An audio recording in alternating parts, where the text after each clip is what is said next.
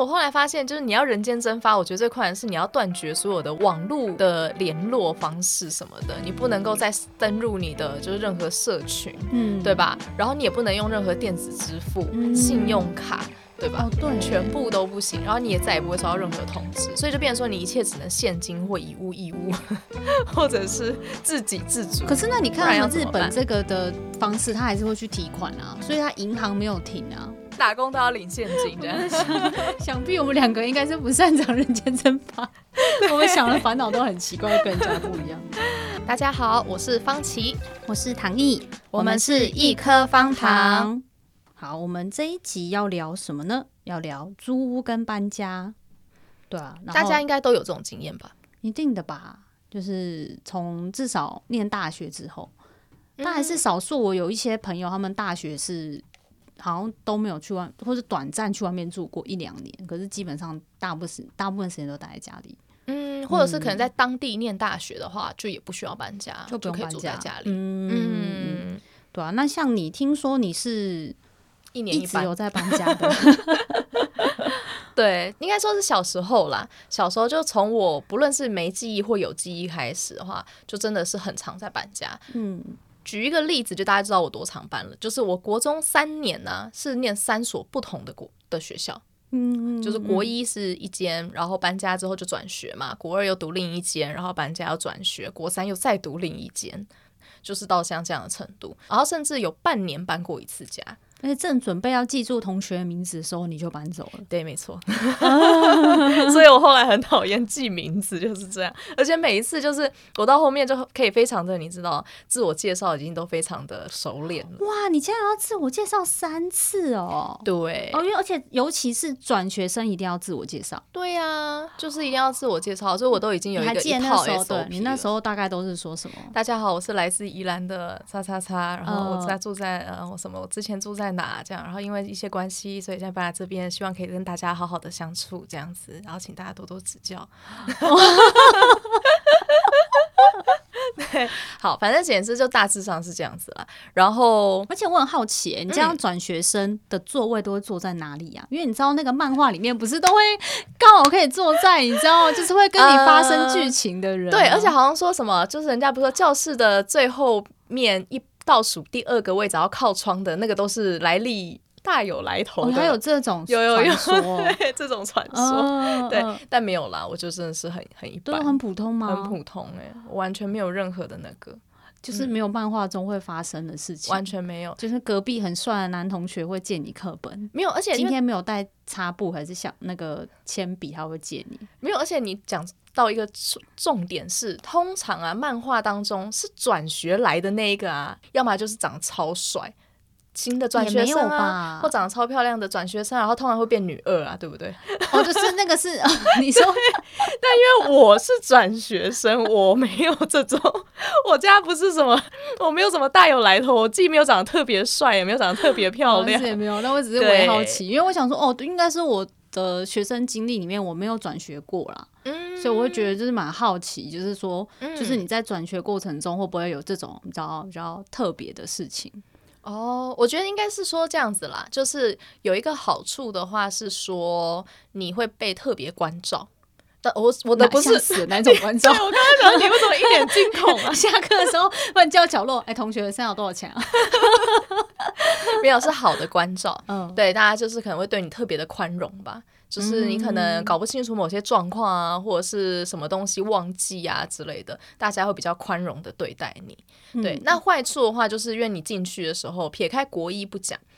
国二、国三的时候，就是大家其实都已经自成一个比较熟了，对，对啊、已经自成一个 体系团体的时候，嗯、我就永远是一个转学生的标签这样子。嗯、对，所以就是这个怎么办啊？在面临要分组干嘛的时候，不是压力超大吗？因为我从小就超级怕这种环节的。哎，这个就没办法了。这种时候通常就会看老师会不会说有没有人要跟转学生一组的、啊、这样子。所以我的名字就从此以后就叫转学生。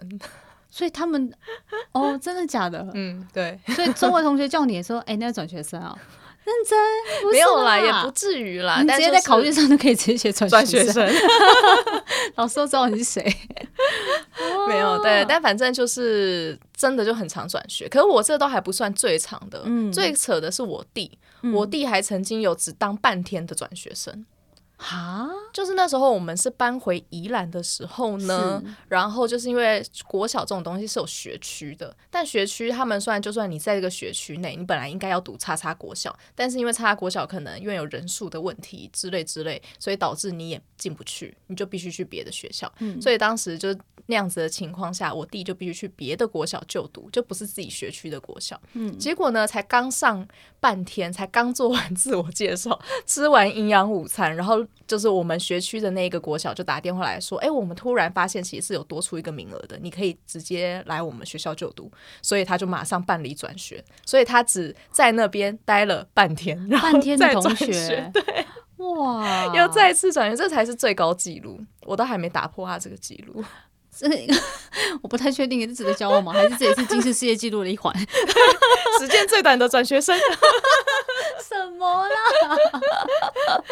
对，然后因为就是关于很长搬家的话，我甚至就是还有那种打包的东西，因为不都会装箱吗？嗯，我甚至都不会拿出来，哎。就是我会直接就做好了，可能随时还要搬家的准备，所以我的东西就直接就放在箱子里。可是你都是被临时通知，就说我们明天就要搬家吗？就是你大概每次收到这些讯息的时候，会有多久的准备期啊？可能就几天吧。几天？嗯，因为其实因为我的搬家原因都是因为家里的因素，是，但都反正我也不细提是什么因素，嗯、反正简直每次接到通知的时候，大家就只剩几天，所以就后来很讨厌。嗯整理东西这件事情是 对，我就干脆都放在箱子。所以，如果那时候原本想说你会可以跟大家分享，知道快速收拾、断舍离、搬家的诀窍，你就说没有。就是不要从箱子拿出来，对，从买来的时候或是带来的时候就都一直放在箱子里，这样 对。最好的收拾就是不要收拾，不要打开，不要碰。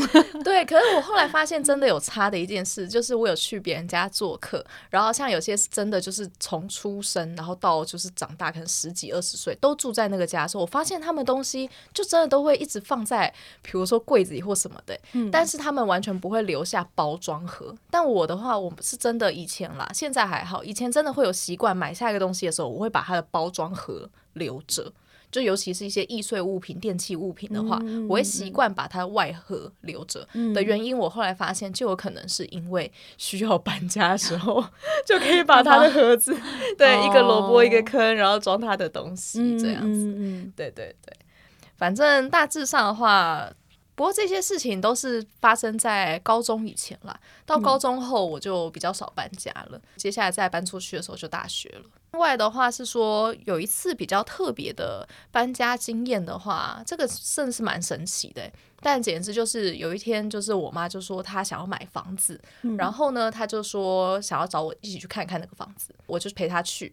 我刚进门的时候就有一种非常熟悉的感觉，我就觉得我曾经在哪里看过这个地方，嗯，然后我就把这件事情跟我妈说，我说我觉得我好像在哪里看过，可能是梦里吧，我觉得我好像看过这个地方。才刚进门就才在客厅，我还没有走进房间，但我就直接跟她说，那边房间走出去的话，应该会是一个阳台，然后那个房间的话，应该是漆。粉红色的油漆，一走进去还真的是粉红色的油漆，然后真的有一个阳台，嗯、然后就因为这样子，我妈也是蛮随便的，她就是这样，哇，居然说是哇，代表说你跟这房子很有缘，那我们就买这间吧。所以后来我们就买那间哦，这么酷，对，这是一个神奇的看房经验，这样子，命中注定，对，命中注定的房子，这样，嗯嗯嗯嗯嗯。那你呢？你有搬家的这种经验吗？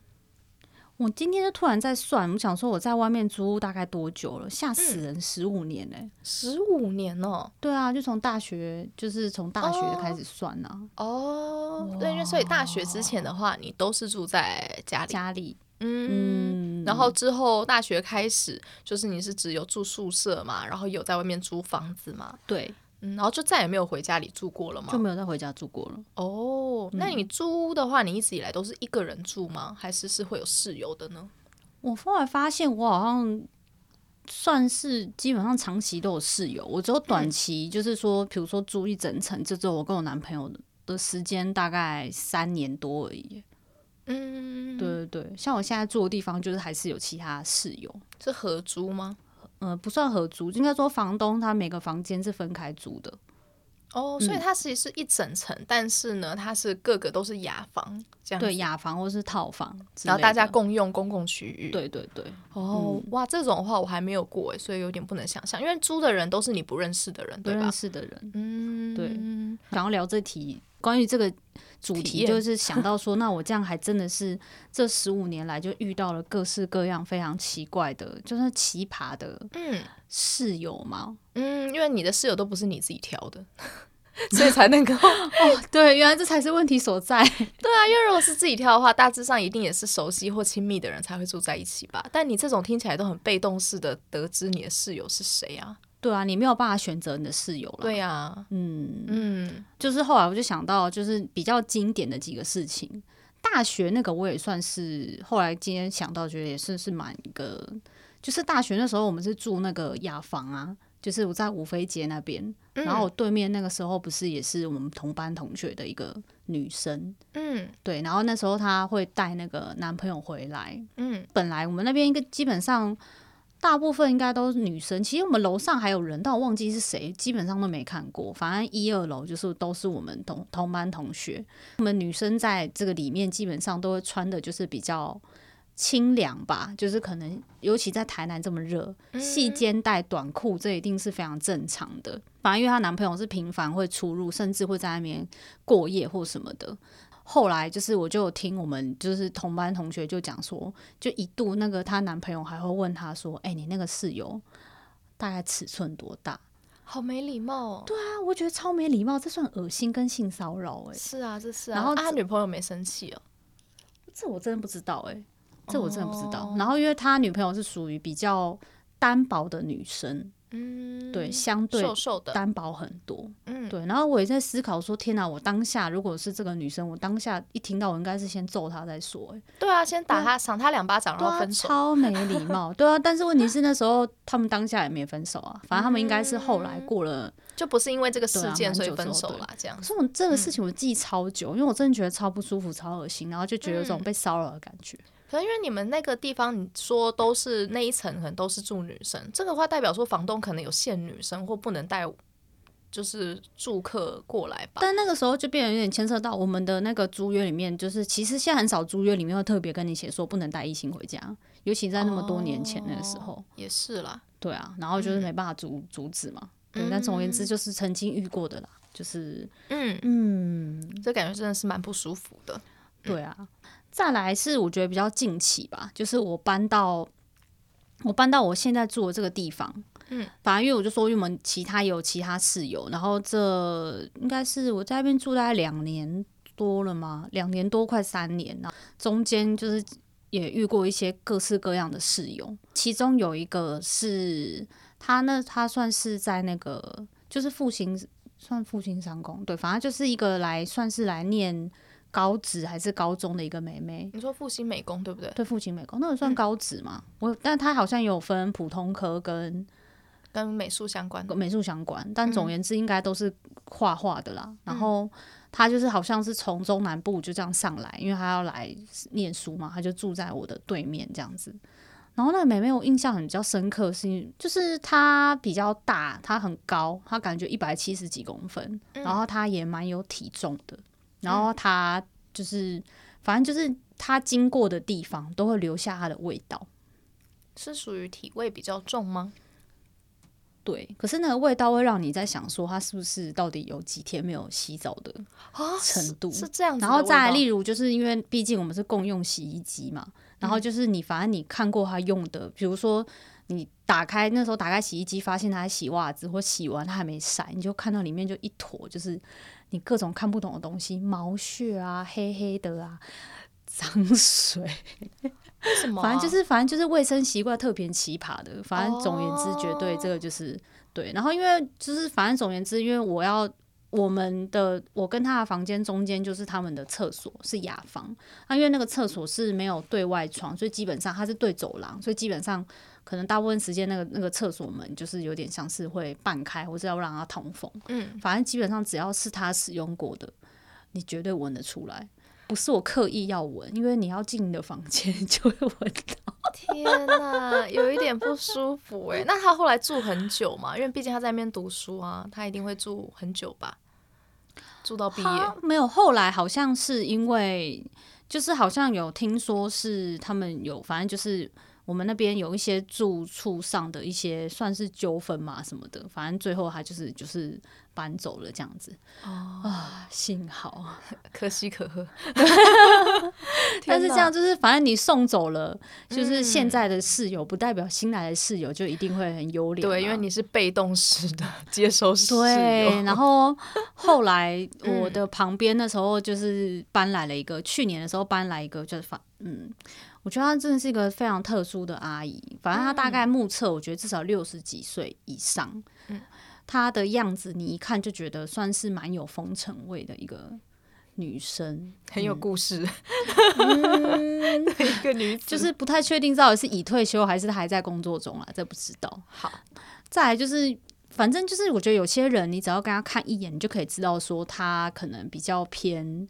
偏不是正常人，就是你看着他的眼神，哦、你跟他讲话，他的眼神很像涣散还是怎么样，很疯狂的眼神。我，我不知道怎么形容哎、欸，就是有些人你在路上，你只要跟他讲一句话，甚至不讲话，你观察他大概五秒钟，你就可以辨认他到底这个人怪怪的，够不够正常。对、哦、我，我觉，但我真的觉得这不是我不是故意要歧视别人，反正就是你，我觉得有些你难免在生活中你都遇到这种，就是你内心会有个下一个 OS，就说嗯，他应该不太正常。之类的，哦、那我对他当时候就是这种感觉。你说他对他的第一印象就这样的感觉？应该说他那时候他看第一眼看到我的时候，他就一直都在笑，一直笑，然后就是笑得你心里发毛。对对，然后就是说哇，你好可爱哦，你长得好年轻、哦。但他是夸奖的耶，他在夸奖你耶。No，这绝对不是我心里敏感，反正大概知道说是，但是一种皮笑肉不笑的感觉啊。哦，反正就被他夸奖，并没有感到开心或舒服。你没有，绝对没有。然后，嗯、但总而言之，后来跟他相处一段时间后，你就会觉得，就是各种生活、各种马马脚，你会让你非常就是你知道很不受控。他那时候刚搬进来的时候，那时候其实去年十月份疫情还算是有嘛，没有到真的是特严重，可是还在疫情期间。他刚搬进来的时候，就是一进来就是在咳嗽。他那时候就是宣称说、嗯、啊，我就是可能慢性喉炎啊，或者什么的。可是那个时间点，去年大家都还是会希望说你要就是要戴口罩，对啊。可是他就是那种会不戴好，或是不戴不戴，然后或是戴了之后就是卡卡在鼻孔下面，反正就是不是正确戴法。对，然后他每天早上就是因为我们的厕所就在旁边，每天早上都会听他就是各种各种老人轻谈。而且他轻弹是非常响亮，然后也不是这样咳一下就结束，他大概会持续了，我觉得至少三到五分钟，你就觉得他深处了，就会想说他感觉每天都 都要从很深很深很深的地方这样出来卡痰这样子。哦，每天呢、欸，我真你有关心他的身体吗？就说。我本来对他就没有很喜欢他，我怎么可能要关心他？然后我就觉得每天都被他的那个痰声骚扰，然后这都只是生活上的谈声叫醒。对，反正就是各种生活习惯小不合，分就是说有些希望他注意的事情，他通通不注意，就不想理你。嗯，我觉得后来高峰就是因为就发现说他都会带人回家。而且他带人，人回家，带人回，他明明是住雅房，他那雅房也小小的，就是单人床，哦、可他都会带人回来。嗯、有没有到整个过夜，我不确定。可是就是在我清醒的时间，或是半夜可能十一点、十二点的时候，你就会知道还有带人回来，很多访客。对，然后后来甚至会觉得他每天带不同的男人回家。哦，是带男带异性回来？对，之前好像也有带过女生，然后他就声称说那个是他女儿。嗯、可是我觉得这种东西真的是假的，你也不知道啊。嗯。然后但总而言之，他就后来都会带男人回来，你就觉得很恐怖，嗯、就觉得嗯，就开始对他的职业跟各方面会觉得，你就我不知道以前学生时代的时候，好像真的对这种安全性的事情，你不太有什么警觉，你就会觉得说。好像以前就是这样子，周围的人来来去去，就是带人来，反正只要不要打扰你睡觉，你都觉得反正就可接受。可是，在开始上班之后，你就觉得对这种事情会觉得很有点紧张，你会觉得就有你会就会觉得说隔壁有一个你不认识的陌生人，而且每天不一样。如果今天他是固定伴侣，我可能就觉得好一点。可是他看起来就是你知道非固定伴侣，也不知道是谁朋友。嗯，但总而言之，最后他就是搬走了。然后在搬走前，我跟他大吵一架，因为我就是在那个他的房门口就贴说，就是就是之前房东都已经讲说不要再带人回来，如果你之后再带不同的，就是再带男男生回家进出这个我们这个地方，我就要报警。然后那阿姨就直接找我大吵架。而且我们吵架内容真的超烂的，你像小学生在吵架，哎，他就是对我大吼大叫，他吵一段看看，对，他说你凭什么命令我啊？你以为你是谁啊？你秦始皇哦？我说对啊，我秦始皇，你给我搬出去！你 们真的好幼稚哦！那不然我还能说什么？你不能随便骂人家丑啊，你也不能就是歧视他的那个，也不知道他职业是真是假，所以骂秦始皇就没有就不算骂就对了。你知道骂我秦始皇是不是？你这个秦始皇，真的超傻眼。对我好。他想还有一个中间，他在入住过程，我会觉得不太舒服。原因是因为就是他每天在厕所，他在用厕所洗澡的时候，他都会这个过程中会一直自言自语。他自言自语到的程度，是你已经怀疑他在跟人家聊天了。他不是在讲电话吗？No No No，因为电话会有个那个电话的回音嘛，电话不开扩音啊？不知道，反正你就是觉得没有，而且他。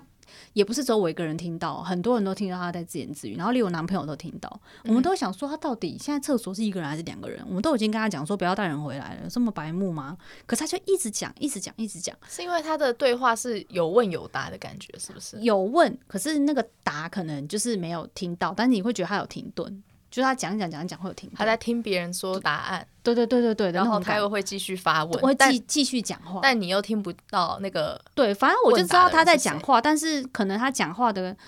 语气或者是快慢，你有点没有办法知道他每一句话在讲什么。嗯、可是我就知道他在讲话，而且一直讲话。所以他在洗澡的过程中吗？对，会一直一直讲话。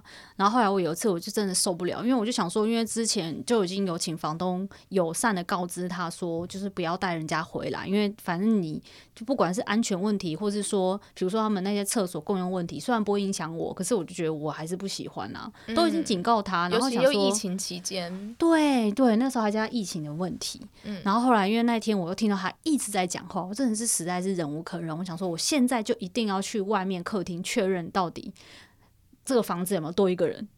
然后我就在那边等他，我就假装在那边收东西啊，大概等了五到十分钟，嗯，然后他就出来了，嗯，他就一个人。结果我内心就吓到了，我就想说，你如果不是在跟人家讲话，你刚刚到底在干嘛？你为什么一直聊天？我觉得好害怕。而且他还是会穿那种就是红色的细肩带睡衣的那一种。哇塞，嗯，我就觉得，嗯、怎么要朝一个鬼故事的方向发展？这也算可怕吧？就是说，他如果里面有带人，那至少我会可以跟房东名正言顺的抗议。嗯、对，可是他没有带人之后，内心就突然很毛，想说，想说你刚刚到底在跟谁说话？对啊，你为什么可以聊那么久？什么话好聊啊？对啊，但总而言之就是幸好，就是反正各种，就是被他折磨了这么久之后，终于就是他后来搬走。可是他搬走之后，我大概还有两三个月在修复我的内心，因为他搬家的时候他。他没有那种，因为他是后来是欠房租不缴，然后房东叫他搬，他一开始还死不肯搬。但总而言之，我就跟他大吵架之后，我不知道他是什么原因，可能是觉得他就会，因为他那种个性有些地方跟我妈有点像，就是说什么哦，你们这些人啊，个个都你知道什么衣冠禽兽都很坏啊，就是对我很糟糕啊。哦，你以为我想住在这里哦？可恶！我要我我我我现在就走啊，谁怕谁？然后我想说这样很好，这样很好。然后后来他就搬走了。可他搬走的时候，他是没有跟房东。就是交屋的，他也不是个正常人啊，他反正就是某一天下午，就听他乒乒乓乓。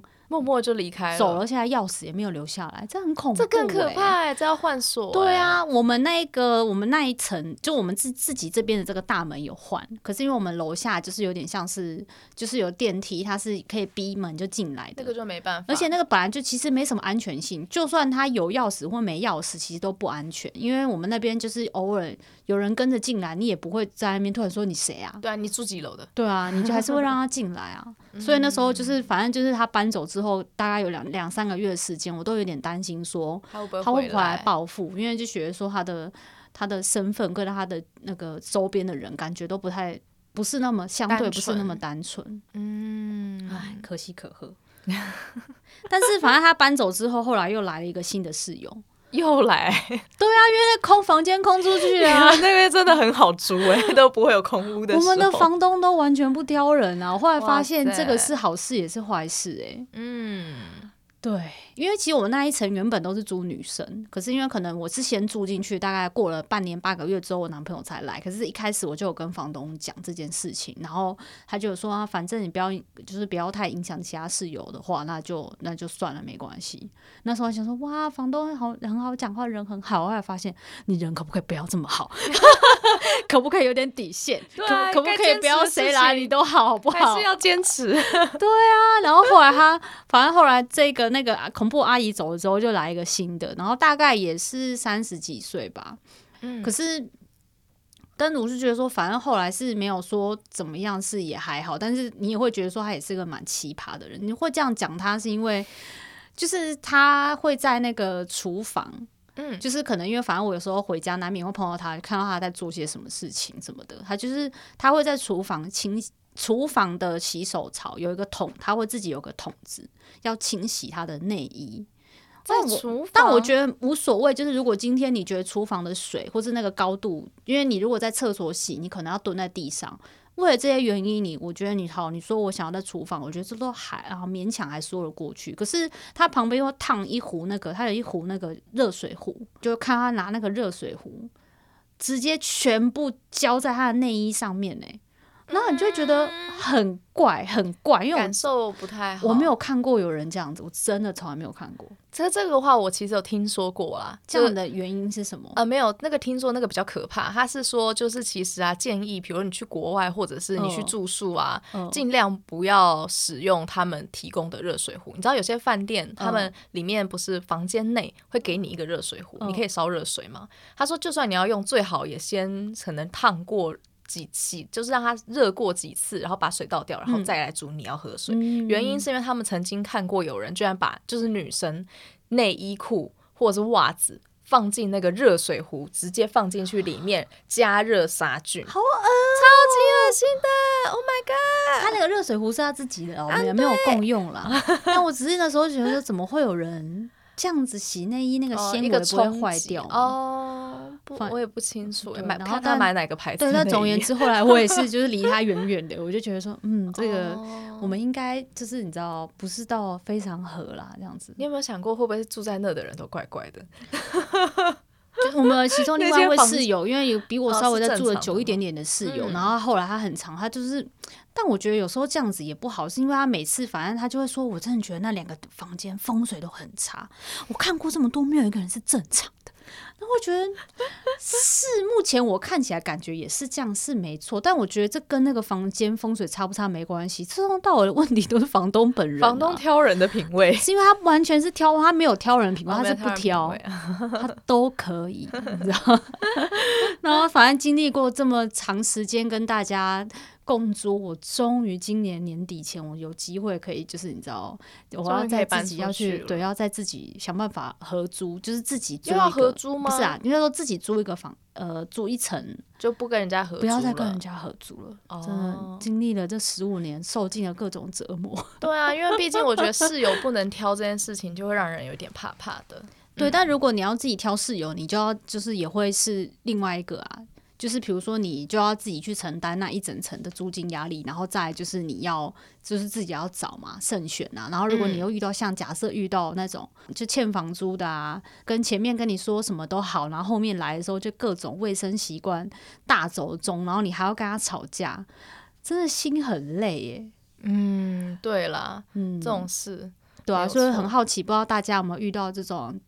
相关的奇葩室友，也欢迎跟我们分享哦，让让让，就是要让我知道说我不孤单嘛。就是现在大家就是都有一定有多少租屋的经验，应该不用没有只有我这样吧？而且因为其实你刚刚说那几个室友，后来他们也搬出去，他们搬出去应该也是在租到别的地方。你看有没有人觉得很相似的？也许跟唐毅是同一个室友。哦，那说到像这种租屋啊，就要搬家嘛。嗯，搬家的话，你有找过那种搬搬家公司吗？像我一般都是找，就是那种，就是我自己搬完，可是有可能因为我楼梯或什么真的太，就是四楼那种都太累了，所以我都会请他们就是帮我们，比如说把东西搬下去。就搬家公司都会跟都会跟你确认说，他一开始要帮你取件的地点是几楼，然后要帮你搬到哪里的地方是几楼。嗯，有些会收钱，加收钱。嗯，我每一次都可以一整个货车、欸，满满满，东西也是很多啦。然后因为刚好就想到这搬家的部分，然后我后来就想说，我就是有上网查，不过就最近刚好因为看漫画，我才发现在日本的搬家有一个职业，它是专门是比如说日本的夜间搬家。夜间搬家，就是说一个晚上就帮你搬空的那一种。为什么会挑一个晚上？是什么意义呢？它的它一定是有一些问题啊。它上面这个主题就是说，想要让自己人间蒸发吗？日本夜间搬家公司帮你逃离工作、逃离家人、逃离一切，一个晚上就可以哦，逃离恐怖情人之类的。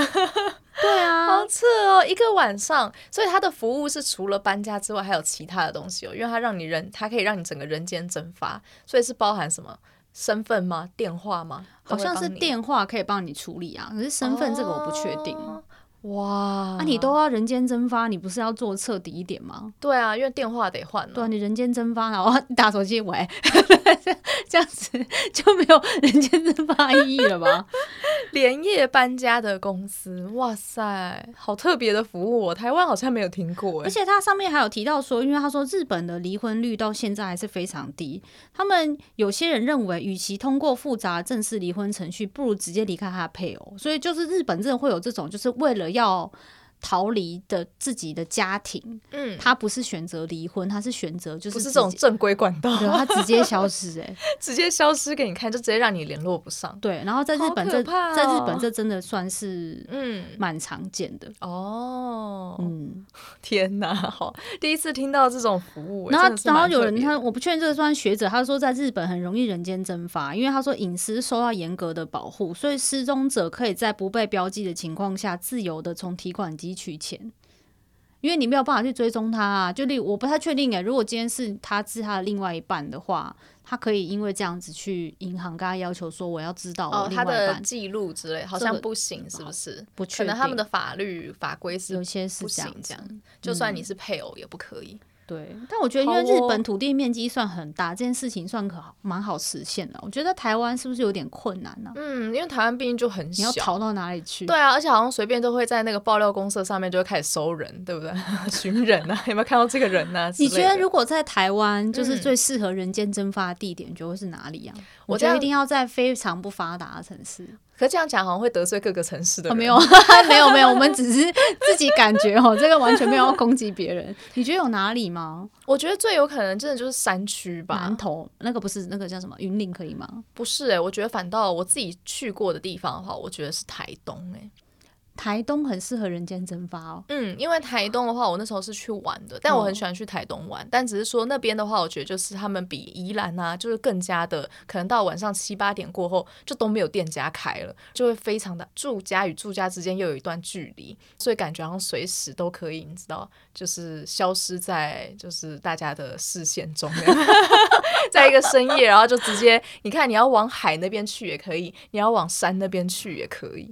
我觉得高山是个不错的选择，应该说要避开任何的摄影机。对，但是问题是难是难在说，你终归可能还是要下来去补给生活用品。所以你在台东的话，你就可以自给自足啊，对不对？自己捕鱼啊，自己种菜啊。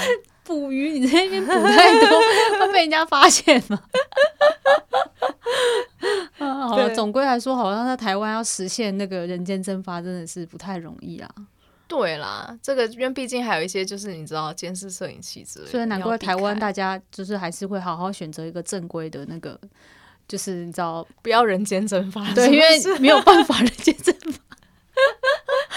太困难了，而且因为我后来发现，就是你要人间蒸发，我觉得最困难的是你要断绝所有的网络的联络方式什么的，你不能够再登入你的就是任何社群，嗯，对吧？然后你也不能用任何电子支付、嗯、信用卡，对吧？哦，对，全部都不行。然后你也再也不会收到任何通知，所以就变成说你一切只能现金或以物易物，或者是自给自足。可是那你看，日本这个的方式，他还是会去提款啊，所以他银行没有停啊。